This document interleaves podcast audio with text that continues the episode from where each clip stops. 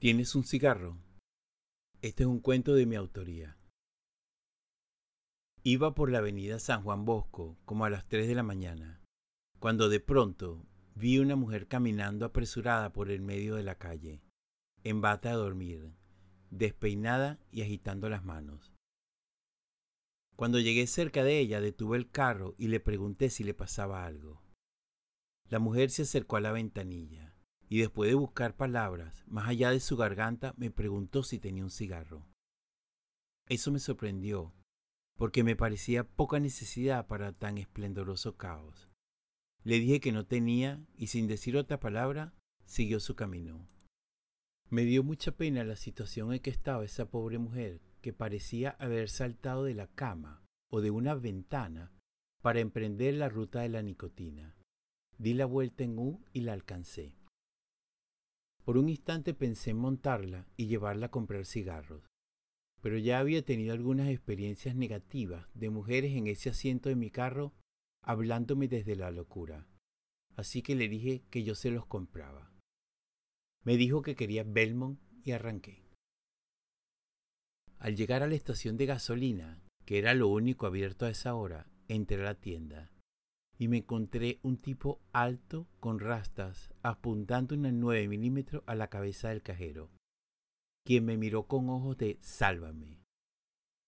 No supe si correr, agacharme, gritar, no supe qué hacer hasta que un gordo, con una gorra del Magallanes, que estaba buscando algo en la nevera, me dijo que terminara de entrar y me tirara en el piso.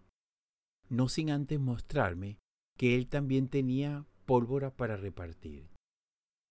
El hombre de la caja estaba demorando la entrega del efectivo y yo seguía allí respirando piso.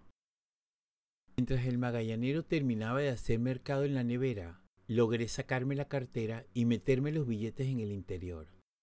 Era fácil pensar que no se iban a conformar con el dinero de la caja solamente.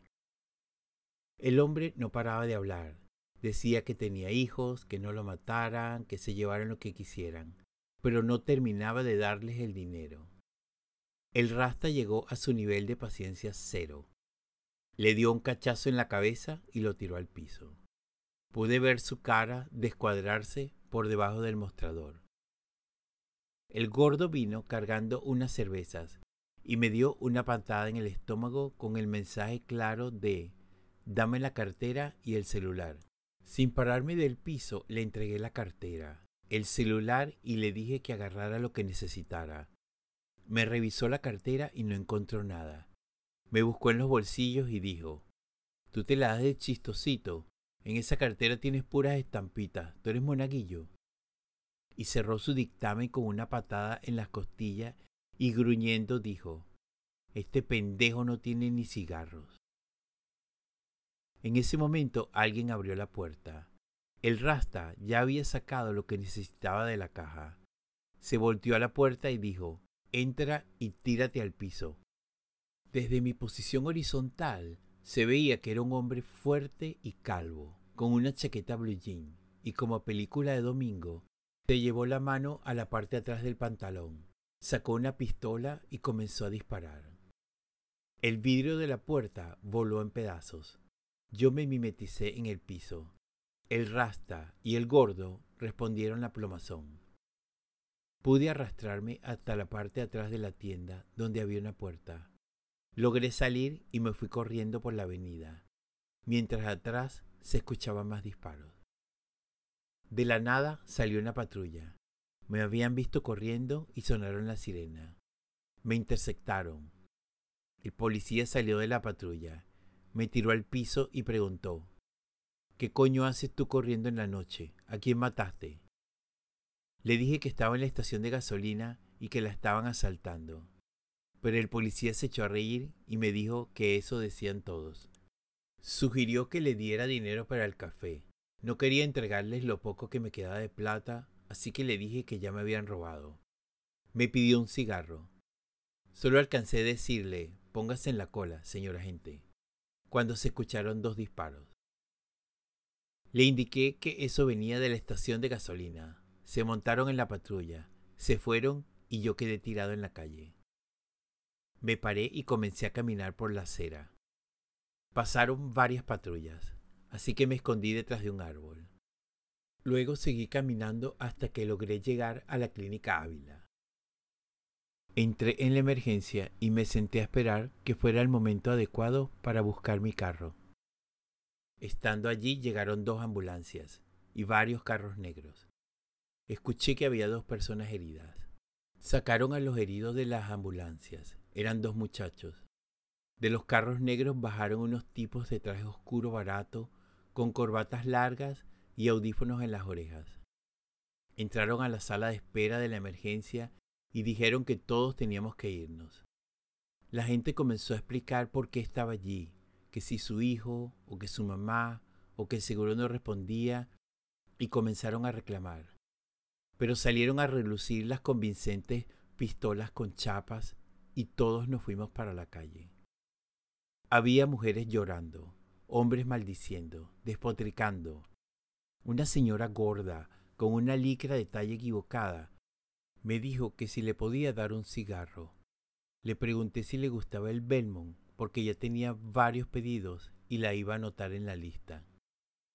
Me miró de arriba abajo y me dijo, ¿tú eres pendejo solamente o marico también? Y se fue. Comencé a caminar para buscar mi carro con la esperanza de que ya todo hubiera pasado. Pensaba que ya debía estar en mi casa, en mi cama, pero yo tenía un imán para los peos. Ya llegando cerca de la estación de gasolina, vi las luces de la patrulla todavía en la puerta. Preferí dejar mi carro allí y me devolví a la clínica. Busqué un taxi, me subí y le pedí que me llevara a Cebucán. En el camino le pregunté al taxista quiénes eran esos que habían llegado en la ambulancia y me contestó que unos carajitos de una fiesta de ricachones rojitos que habían perdido jugando ruleta rusa y por eso nos habían sacado a todos de la emergencia. Me preguntó si podía regalarle un cigarro. Le dije que no fumaba, pero que iba a tener que empezar a hacerlo muy pronto. El universo me lo estaba pidiendo a gritos.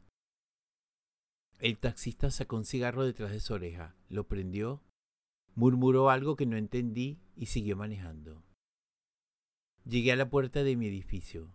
Mientras buscaba la llave de la casa, vi que venía alguien caminando por la calle. Era la mujer. Venía con la misma inercia con que la había dejado horas atrás. Caminé hacia ella y le pregunté qué le pasaba, por qué estaba ahora allí. De nuevo me preguntó si tenía un cigarro. Mierda, que no tengo, contesté, y ella siguió hacia la avenida Rómulo Gallego. No pude evitarlo. Qué vaina con la locura contagiosa. Me fui caminando detrás de ella. Pude haber entrado a mi casa y dedicarme a lamer mis heridas lloriqueando, como correspondía en tan maldita noche, pero hice todo lo contrario. Cuando la alcancé le pregunté quién era. Se volteó y me preguntó si tenía un cigarro. Le dije que hasta cuándo seguía con la misma mierda, que no tenía cigarro, ni dinero, ni tampoco carro. Y fue allí cuando me agarró por el cuello y acercándose a mi oído me dijo, Juégate a Príncipe Negro el domingo en la sexta y compra cigarros. Comenzó a llover, un palo de agua que me perforaba el cráneo, y la vi irse zigzagueando por la calle.